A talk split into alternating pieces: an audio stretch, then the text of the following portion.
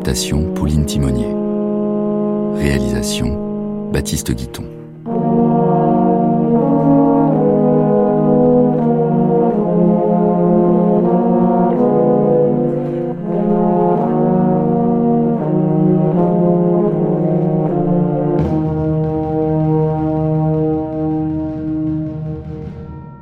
Septième épisode.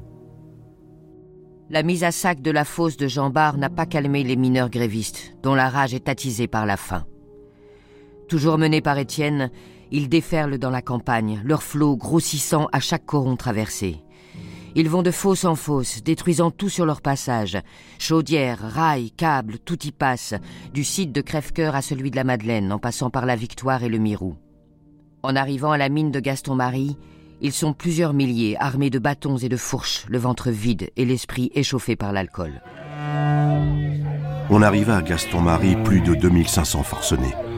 En moins d'un quart d'heure, les feux furent renversés, les chaudières vidées, les bâtiments envahis et dévastés. Mais c'était surtout la pompe qu'on menaçait. Étienne mit un marteau dans les mains de Chaval.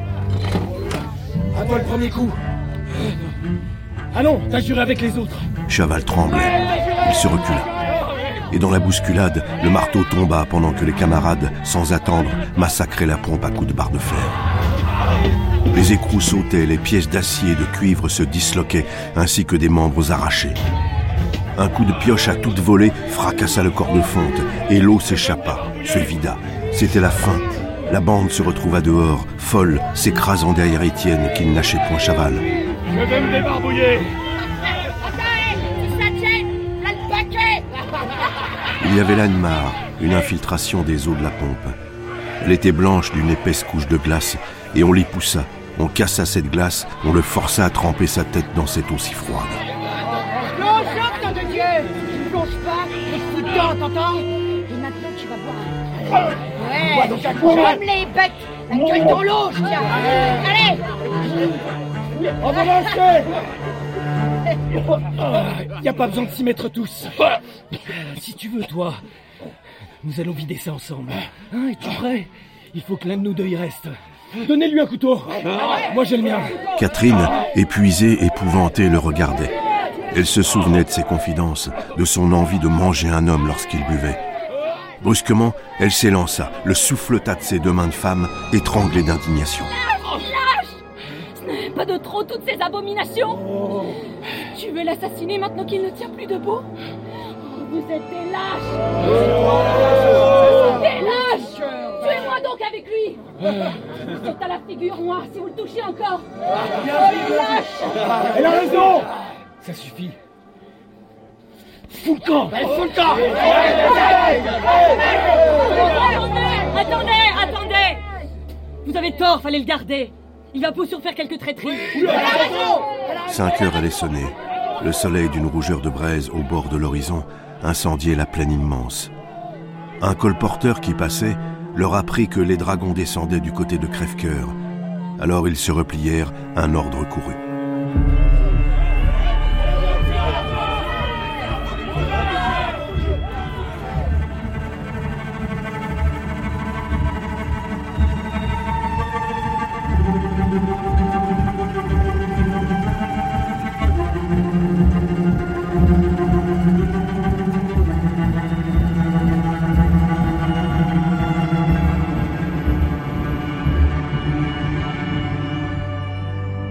La bande fit halte devant l'hôtel du directeur, M. Hennebeau. Étienne, dégrisé par les gifles de Catherine, était resté à la tête des camarades.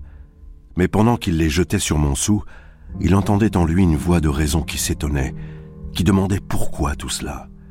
Il n'avait rien voulu de ces choses.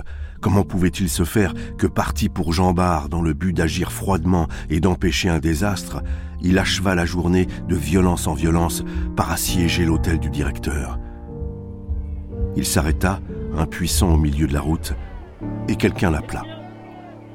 Étienne C'était Rassonneur. Étienne Étienne eut un mouvement pour l'éviter. Étienne, oui, c'est moi. Écoute donc. Ma vue te gêne, n'est-ce pas? Je t'avais prévenu. Les embêtements commencent. Maintenant, vous pouvez réclamer du pain. C'est du plomb qu'on vous donnera. Ce qui me gêne, ce sont les lâches qui, les bras croisés, nous regardent risquer notre peau.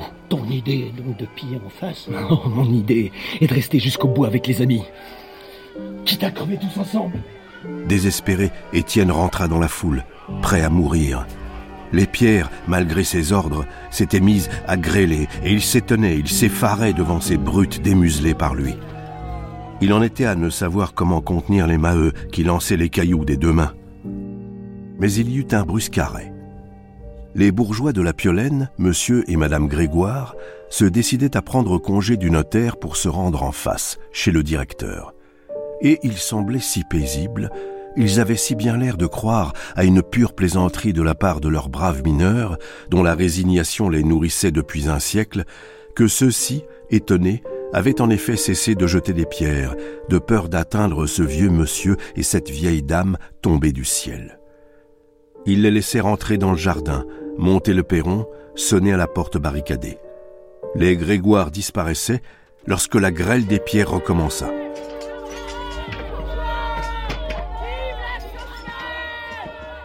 Puis ce fut Cécile, la fille des Grégoire, accompagnée de son fiancé, l'ingénieur Paul Négrel, et de madame Hennebeau, qui descendirent de voiture dans la ruelle longeant le jardin. Ils étaient en train de frapper à la porte du jardin lorsque des femmes, prévenues, se jetèrent dans la ruelle. Alors tout se gâta. Le flot des femmes croissait. Madame Hennebeau réussit à se glisser par la porte. Et derrière elle, Négrel entra enfin, remit les verrous persuadé qu'il avait vu Cécile passer la première. Mais elle n'était plus là, disparue en route, emportée par une telle peur qu'elle s'était jetée d'elle-même en plein danger. Attends, on va t'en mettre au cul de la dentelle. À nous, c'est salope vol ça Elle se colle du poil sur la peau lorsque nous crevons de froid. Allez, foutez-moi là dans toute nue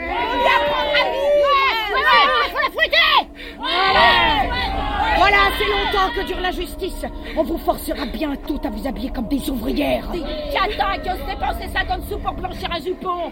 Foutez-moi là dans toute nue Mesdames Mesdames, je vous en prie. Mesdames, ne faites pas de mal. Mesdames, je. Des mains froides venaient de la prendre au cou.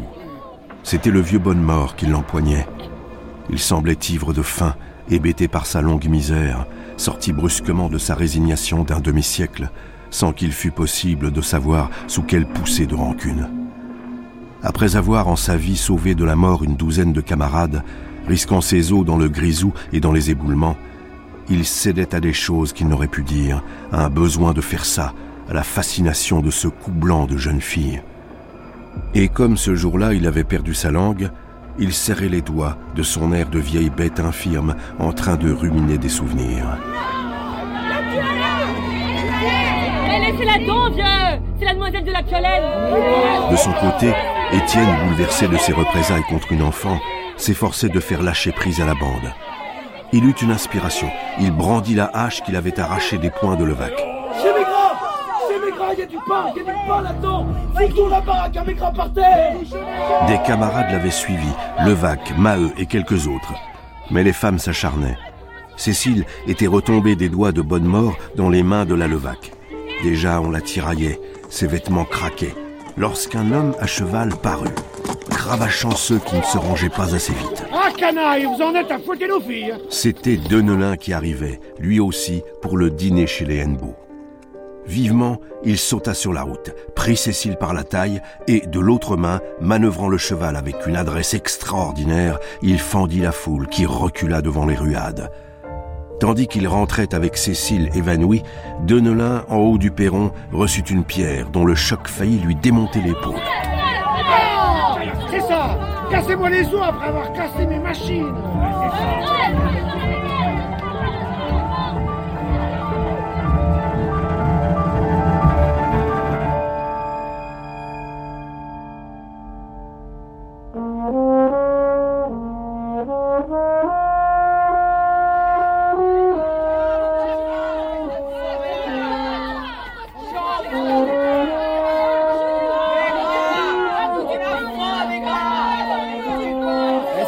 marchandises dedans n'appartiennent pas aux charbonniers Est-ce que vous n'avez pas le droit de reprendre Votre bien voleur qui vous exploite depuis si longtemps? On en trouvera du pain derrière cette porte Revenant chez lui, Maigrat s'était caché dehors lorsqu'il entendit nettement les craquements de la porte. Un gond avait dû sauter, encore cinq minutes, et la boutique était prise. Non, il ne leur permettrait pas d'achever sa ruine. Il préférait y laisser la peau. Depuis qu'il était là, il apercevait à une fenêtre de sa maison la chétive silhouette de sa femme. Au-dessous, il y avait un hangar placé de telle sorte qu'on pouvait y monter en grimpant au treillage.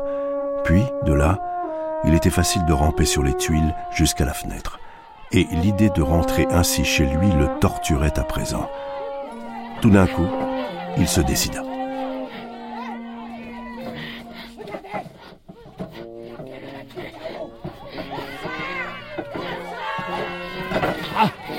Maigrat avait monté au treillage avec agilité. Et maintenant, il s'aplatissait le long des tuiles. Il s'efforçait d'atteindre la fenêtre. Mais la pente du toit se trouvait très raide. Et brusquement, ses deux mains lâchèrent à la fois. Il roula comme une boule, sursauta à la gouttière, tomba en travers du mur mitoyen, si malheureusement qu'il rebondit du côté de la route où il s'ouvrit le crâne à l'angle d'une borne. La cervelle avait jailli. Il était mort. Sa femme en haut, pâle et brouillée derrière les vitres, regardait toujours. D'abord ce fut une stupeur. Étienne, Maheu, Levaque, tous les autres oubliaient la boutique, les yeux tournés vers le mur où coulait lentement un mince filet rouge. Y a donc un bon Dieu Ah Cochon, c'est fini. Je te devais 60 francs, te voilà payé, voleur. Tu me refaisas plus crédit. Attends, attends, il faut que je t'engraisse encore. De ses dix doigts, la Maheude gratta la terre. Elle en prit deux poignées dont elle lui emplit la bouche violemment. Mange. Toi qui nous mangeais. Tu mangeras plus que de ce pain-là maintenant Ça t'a guère porté bonheur d'affamer le pauvre monde Mange Mais les femmes Mange avaient attiré de lui d'autres vengeances. Elles tournaient en le flairant pareil à des louves. Toutes cherchaient un outrage, une sauvagerie qui les soulageât. Coupé comme un matou. Oui, coupe Déjà la mouquette le déculottait, tirait le pantalon tandis que la levaque soulevait les jambes. Et une vieille femme, de ses mains sèches, écarta les cuisses nues, empoigna cette virilité morte. Elle tenait tout, arrachant dans un effort qui tendait sa maigre échine et faisait craquer ses bras. Les peaux molles résistaient, elle dut s'y reprendre. Elle finit par emporter le lambeau, un paquet de chair velue et sanglante qu'elle agita avec un rire de triomphe.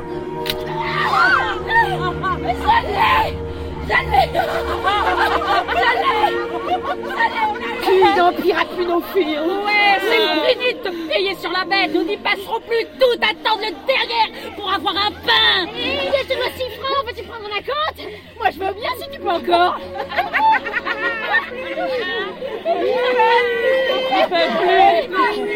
c'est plus un œuf qu'on va foutre dans la terre. Va donc pourrir. Pour rien. La vieille planta alors tout le paquet au bout de son bâton. Et le promenant ainsi qu'un drapeau, elle se lança sur la route, suivie de la débandade hurlante des femmes. Des gouttes de sang pleuvaient, cette chair lamentable pendait comme un déchet de viande à l'étal d'un boucher. En haut, à la fenêtre, Madame Maigrat ne bougeait toujours pas. Les défauts brouillés des vitres déformaient sa face blanche, qui semblait rire. Étienne de nouveau brandit la hache, mais le cadavre à présent barrait la route et protégeait la boutique. Maheu demeurait sombre lorsqu'il entendit une voix lui dire à l'oreille de se sauver. Il se retourna, il reconnut Catherine, mais il la repoussa. Il ne voulait pas l'écouter, il menaçait de la battre. Alors elle eut un geste de désespoir. Elle hésita, puis courut vers Étienne. Sauve-toi Sauve-toi, voilà les gendarmes Quand je te dis que voilà les gendarmes, écoute-moi donc C'est Chaval qui est allé les chercher et qui les amène si tu veux savoir.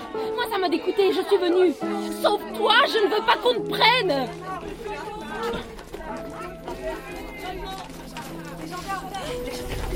Ce fut une débâcle, un sauf-qui-peut s'y est perdu, qu'en deux minutes la route se trouva libre, absolument nette, comme balayée par un ouragan.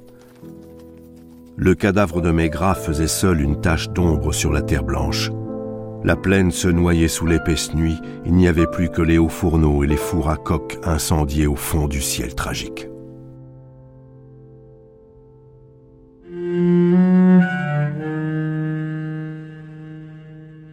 La première quinzaine de février s'écoula. Des postes armés gardaient les puits. Il y avait des soldats devant chaque machine. On n'entendait plus le long du pavé que le passage lent des patrouilles. Le travail n'avait repris nulle part. Au contraire, la grève s'était aggravée. Crève-cœur, Mirou, Madeleine arrêtaient l'extraction, comme le Voreux. Feutry Cantel et la Victoire perdaient de leur monde chaque matin. À Saint-Thomas, jusque-là indemne, des hommes manquaient. La compagnie parlait d'embaucher des mineurs de borinage à la frontière belge, mais elle n'osait point, de sorte que la bataille en restait là. On se contentait à la direction de dresser des listes de renvoi. On rendait les livrets en masse. Maheu avait reçu le sien, Levac aussi, de même que 34 de leurs camarades, au seul coron des 240. Et toute la sévérité retombait sur Étienne, disparu depuis le soir de la bagarre et qu'on cherchait sans pouvoir retrouver sa trace. Chaval l'avait dénoncé en refusant de nommer les autres, supplié par Catherine qui voulait sauver ses parents.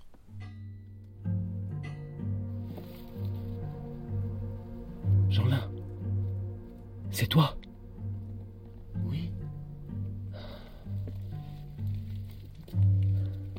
J'apporte du pain et du fromage. Par contre, impossible de mettre la main sur un bout de chandelle. Tant pis. Je n'allume déjà plus que pour manger. Merci. Le manque de lumière, la nuit interminable, toujours du même noir, était une grande souffrance pour Étienne. Il habitait sous terre, au fond de Réquillard, le terrier à Jeanlin. C'était là qu'il se cachait. Personne ne le croyait si proche. L'audace tranquille de ce refuge dans la mine même avait déjoué les recherches. Au commencement de la seconde semaine, l'enfant lui ayant dit que les gendarmes le croyaient passé en Belgique, Étienne osa sortir de son trou dès la nuit tombée. Il désirait se rendre compte de la situation, voir si l'on devait s'entêter davantage. Après s'être grisé de rébellion, il se mettait à douter, désespérant de faire céder la compagnie. Mais il ne se l'avouait pas encore, une angoisse le torturait lorsqu'il songeait aux misères de la défaite. Et il s'efforçait de retrouver sa foi, de se prouver que la résistance restait possible, que le capital allait se détruire lui-même devant l'héroïque suicide du travail. C'était en effet dans le pays entier un long retentissement de ruines. La nuit, lorsqu'il errait par la campagne noire, ainsi qu'un loup hors de son bois, Étienne ne longeait plus au bord des chemins que des usines fermées, mortes, dont les bâtiments pourrissaient sous le ciel blafard. Aux causes de souffrance, l'arrêt des commandes de l'Amérique, l'engorgement des capitaux immobilisés dans un excès de production, se joignait maintenant le manque imprévu de la houille, et là était l'agonie suprême, ce pain des machines que les puits ne fournissaient plus. Tout se tenait, le fléau soufflait de loin, une chute en entraînait une autre. Mais dans ce massacre, Étienne s'intéressait surtout aux fosses de la compagnie. Il les visitait les unes après les autres, heureux quand il apprenait quelques nouveaux dommages. Des éboulements se produisaient d'une gravité croissante à mesure que l'abandon des voies se prolongeait.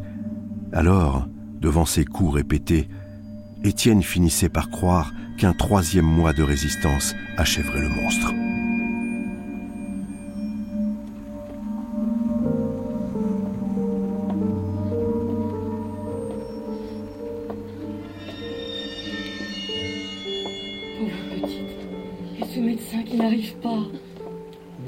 Qu'il passerait au coron avant la nuit. Il va venir. À dire. Et dire que je n'ai même plus une couverture pour la couvrir. Chez les Maheu, c'était maintenant l'agonie dernière, la maison vidée, tombée au dénuement final. Les toiles des matelas avaient suivi la laine chez la brocanteuse, puis les draps étaient partis, le linge, le mobilier, tout ce qui pouvait se vendre. Ils savaient que c'était la fin de tout, qu'ils ne devaient espérer ni une chandelle, ni un morceau de charbon, ni une pomme de terre. Et ils attendaient d'en mourir, et ne se fâchaient que pour les enfants, car cette cruauté inutile les révoltait d'avoir fichu une maladie à la petite avant de l'étrangler. Il fait chaud au soleil. Il fait chaud. Sacré bon sort. La voilà qui brûle à présent. Je n'attends plus ce cochon. Les brigands lui auront défendu de venir. Ah Oh Bonsoir. Quel chien de temps. Souvent, Étienne arrivait ainsi à la nuit noire. Les Maheu, dès le second jour, avaient appris sa retraite, mais il gardait le secret. Personne dans le coron ne savait au juste ce qu'était devenu le jeune homme. Cela l'entourait d'une légende. On continuait à croire en lui.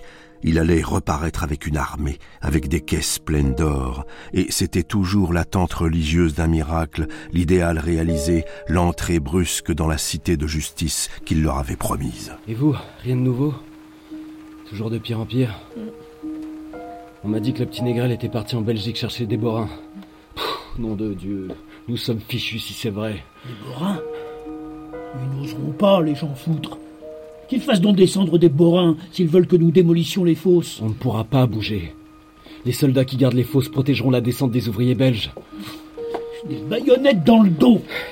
Alors les charbonniers ne sont plus les maîtres chez eux On nous traite en galériens pour nous forcer au travail, le fusil chargé oh, Je ne sais pas pourquoi je me fâche. Moi je n'en suis plus de leur baraque. Ils m'ont rendu mon livret.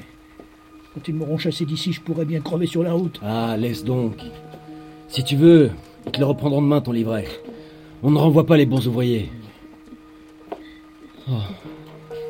Alzire. C'en est trop. Si les petits se mettent à en mourir. Voyons, ça ne peut pas durer. Nous sommes foutus. Il faut se rendre. Qu'est-ce que tu dis? C'est toi qui dis ça, nom de Dieu? Alors nous aurions crevé pendant deux mois. J'aurais vendu mon ménage. Mes petits en seraient tombés malades et il n'y aurait rien de fait et l'injustice recommencerait Ah vois-tu, quand je songe à ça, le sang m'étouffe. Non, non, moi je brûlerai tout, je tuerai tout maintenant plutôt que de me rendre. Écoute ça. Si mon homme retourne à la fosse, c'est moi qui l'attendrai sur la route pour lui cracher au visage et le traiter de lâche. Étienne avait reculé, saisi devant cet enragement qui était son œuvre. Il ne la reconnaissait plus. Ce n'était plus lui, c'était elle qui voulait balayer d'un coup les bourgeois, qui réclamait la République et la guillotine pour débarrasser la terre de ces voleurs de riches, engraissés du travail des mœurs de faim. Oui, de mes dix doigts, je les écorcherai. L'autre jour, nous n'en avons pas fait assez. Nous aurions dû foutre sou par terre jusqu'à la dernière brique. Et tu ne sais pas Je n'ai qu'un regret, c'est de n'avoir pas laissé le vieux étrangler la fille de la piolaine. On laisse bien la fin étrangler mes petits à moi Vous m'avez mal compris. On devrait arriver à une entente avec la compagnie. Je sais que les puits souffrent. Sans doute elle consentirait un arrangement. Non, rien du tout. Lénore, Henri, vous avez les mains vides Désolée, maman. On n'a rien trouvé. Où est-il, Jeanlin Maman, il a filé. Il a dit qu'il avait des affaires. Mon Dieu Mon Dieu Pourquoi ne nous prenez-vous pas? Mon Dieu Prenez-nous par pitié pour en finir.